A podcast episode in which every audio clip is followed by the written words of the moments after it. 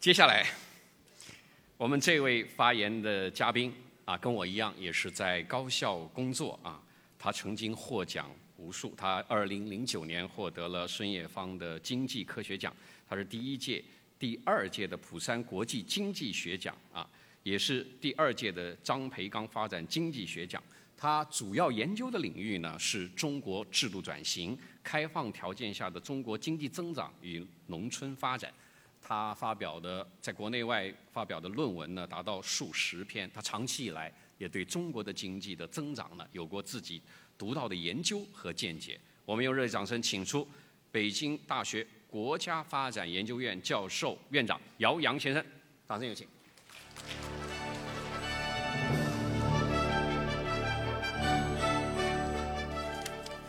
呃。感呃，首先感谢亚布力呃中国企业家论坛呃邀请我来参加这样的一个非常隆重、非常重要的论坛，我这是第一次来参加，呃，在这讲话呢也非常的忐忑不安。呃，我们在座的这些企业家是中国经济的这个脊梁，为我们这个创造了无数的这个财富。我刚才坐在这个这一桌上，我就在想，我这一桌的这个企业家这个财富啊有多少？恐怕万亿是打不住的。呃，这是这个企业家对我们这个社会的这个贡献。我们这个学者呢，呃，就是呃，不能做呃那样的这个实实在在的事情。那么呢，呃，术业有专攻。呃，我今天呢站在这里呢，想跟大家这个稍微分享一下，就是我自己对。当前中国经济所处的这么一个阶段的一个一个想法，因为今天呢，我们这个主题呢是这个信心，对吧？呃，我我这个去年年底的时候说过，说今年是我们这个可能是最困难的一年，那但是呢，呃，说到这个信心呢，我想呢，呃，把这个时间跨度拉长一点呢，我觉得我们对中国经济呢，应该还是要抱有呃。很强烈的这个信心，呃，呃，为什么这么说呢？我想这个回顾一下历史啊，呃，是比较有意义的，呃，因为这个搞预测呢，其实谁都预测不准确，但是呢，历史呢，它是会呃不断的这个重复，当然它这个形式呢会稍有不同，但是有时候呢，实质呢，呃，会是一样的。因为这个在这个历史上呢，跟中国最好的这个对标的国家呢，是我们的近邻这个日本，对吧？呃，日本当然呢，它在这个二战之前呢，已经接近这个一个发达国家的水平，对吧？呃，但是二战呢，基本上把它打回了这个原形，对吧？那么整个二战之后呢，它采用的这个呃发展的模式呢，和我们今天采用的这个发展的模式是是一样的，或者说我们是一步一趋的在学日本，就是这个出口导向，对吧？因为日本从五十年代到七十年代石油危机之前。它的年均增长速度是百分之九点二，啊，是绝对的这个奇迹。当然，它这个六四年东京奥运会之后那几年的，增长就更快了，超过百分之十几，啊。但石油危机之后呢，呃，让它这个经济增长速度下来了，啊。那么整个世界呢，也进入一个调整，就像我们零八年这个金融危机之后呢，整个世界进入一轮调整，对吧？呃，美国的经济进入了长达几乎是二十年的这个调整，啊。那么在欧洲呢，以英国为代表的这个经济呢，也是进行了进入了一个长周期的这个调整，也就是说那一波的这个经济战后那一波的经济增长呢，它已经过去了，对吧？呃，动力已经没有了，嗯。那我们看到呢，就是日本呢没有在这个调整过程中呢倒下来，反倒是日本成了这个，呃，在世界上呢独树一帜，这样呢很快呢几乎追上美国的这样的一个国家。日本的呃这个人均收入在七一九七零年左右和我们二零一零年的人均收入按照可比价格计算，基本上是一样的，对吧？但是它到了这个呃八十年代末的时候啊，九十年代初的时候，它的人均收入已经达到美国的百分之八十了，呃，所以它基基本上就在二十年间呢，就从从我们今天算起二十年间，对吧？它已经是追上了追到美国的这个百分之八十。那么这个达在世界上，其实要超过美国人均收入一半都是非常不容易的。当今世界只有三十六个国家人均收入超过了美国的一半我说的是可可比的，就把这物价因素刨掉，实际上是非常艰难的一件事情。但是呢，日本在短短的二十年间做到了。呃，我们常说这个中等收入陷阱，对吧？我们现在是中进入中等收入，那日本那时候也进入了中等收入，但是呢，它在二十年间呢，就是跨越了，而且成了一个非常成功的国家。它不光是在这个收入方面成功了，而且在技术方面呢，我觉得是更成功，对吧？它这个美呃在在在这个七十年代之前，美国当然是主导地位，但是呢，到了这个七十年代八，特别进入八十年代之后呢。突然发现呢，日本呢，在技术上呢，呃，几乎可以跟美国平齐了，是在很多地方呢，实际上是超越美国。比如在电子产品这个领域，还有在这个小型汽车这个领域，呃，已经是超越美国了。啊，因为呃，这个日本呢，我觉得呢，是给中国呢一个非常好的一个启示，对吧？因为我们也是搞的这个出口加工业，也像日本一样，我们呢攒下了无数的钱，我们这个储蓄啊。啊，非常非常多。有人说我们这个储蓄多，洪是洪水猛兽，但是呢，呃，这个节俭啊，啊，永远是美德，对吧？呃，我到这个拉美去，呃，你比如说巴西这样的国家，呃，啊，他们现在进去很困难。你看，我问他们，我说你们这个储蓄率是多少？他说百分之十五。我说美国的储蓄率是百分之二十三，就是全国的储蓄率啊。我们国家当然更高了，超过百分之五十。我说如果美国的储蓄率比你的储蓄率还高的话，你怎么可能赶上美国呢？这是不可能的事儿啊，对吧？你技术进步是要花钱的，啊。那么日本呢，在当时呢是有很多的这个储蓄，那么中国也是一样的。那么中国还有更多的，实际上是超越了日本的这个海量的这个储蓄，对吧？可能呢会比这个日本呢呃会做得更好，因为呃中国呢呃相比较这个日本啊，可能还有其他优势。我刚刚忘说一点，就是日本这样的七十年代八十年代这么高速的这个呃技术进步，但是呢在它这二十年间呢，它的这个平均增长率只有百分之三点五，只有百分之三点五，对吧？呃要按中国的标准呢是呃不高的，对吧？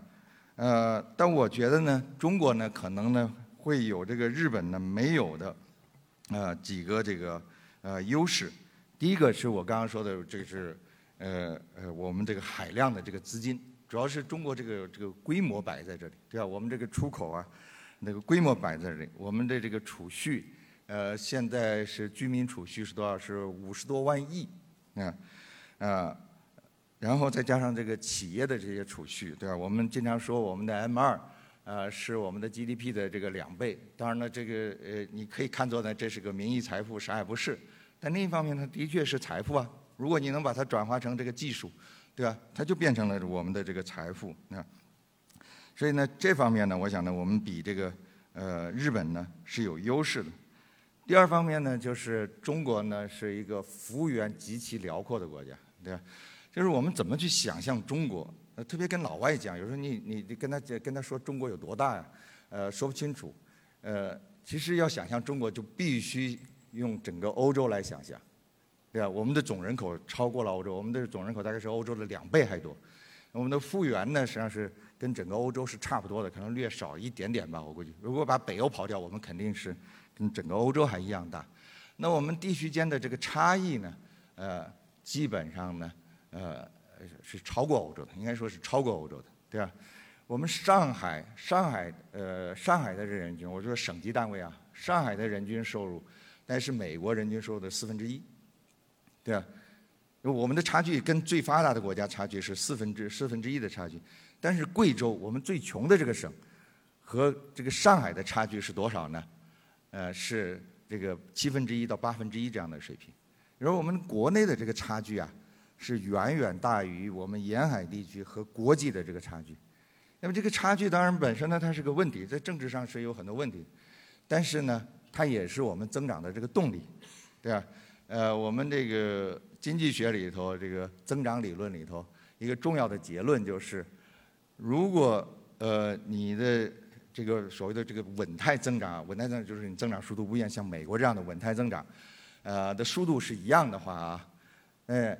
你的人均收入比较低的这个地方啊，它的增长速度会比较快，哎，那就意味着呢，我们这个内地，比如说这这两年这个重庆增长非常快，对吧？它的增长速度呢会超过沿海地区，呃，这已经开始在发生。那么这样呢，会使得呢我们这个啊 增长的这这种这种赶超的这个过程啊，会持续更长的时间。它不像一个小国经济，对吧？你赶超这个，你像日本，它赶超二十年，它没了。你到日本去，什么都是造的好好的。我在这个新泻，在田中角荣的故乡，日本国际大学教过一个学期的书。这是个农村的呀，这这这 liter 就是农村，出了这个校门就是这个稻田。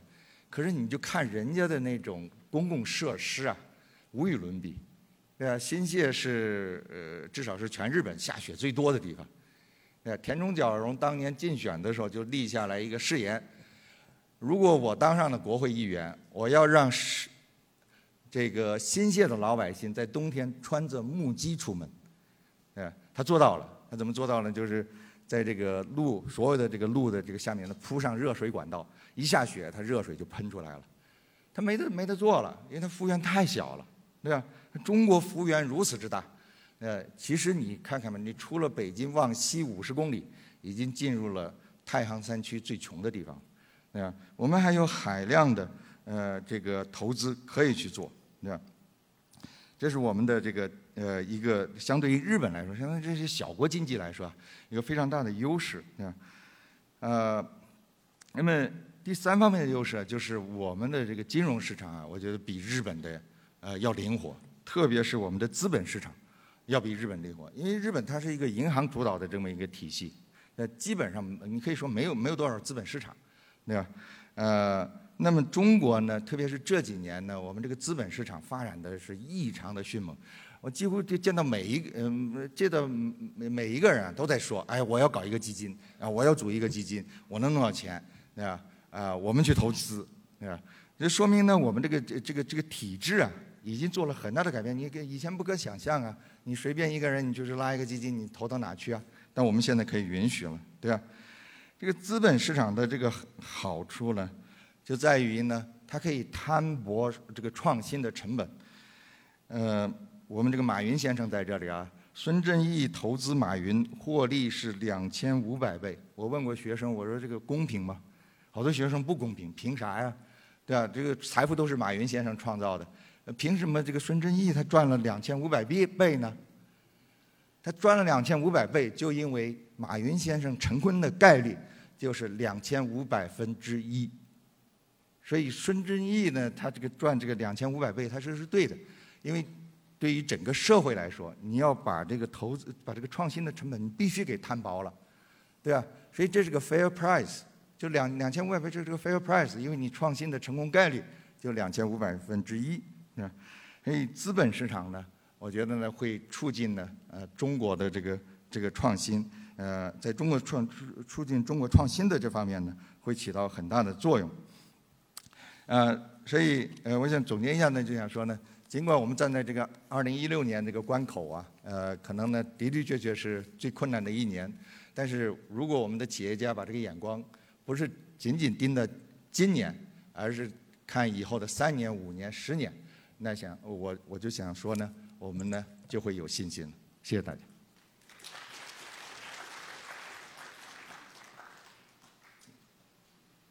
好，谢谢呃姚洋先生。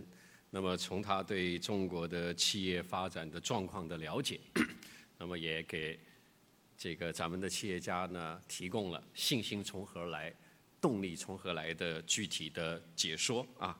呃，但我对姚教授刚才最后的一个数字我很感兴趣，就是为什么孙正义赚那么多钱？因为他必须冒两百五十分之一的两千五百分之一的风险。像我们教授在学校里面工资拿的实在是太少了，跟各位比。如果马云你下次要投资的话，这两千五百分之一的风险我们愿意担，我们拿两个月的工资来。好，开玩笑，这个。我们还是在学校里面做学问比较好。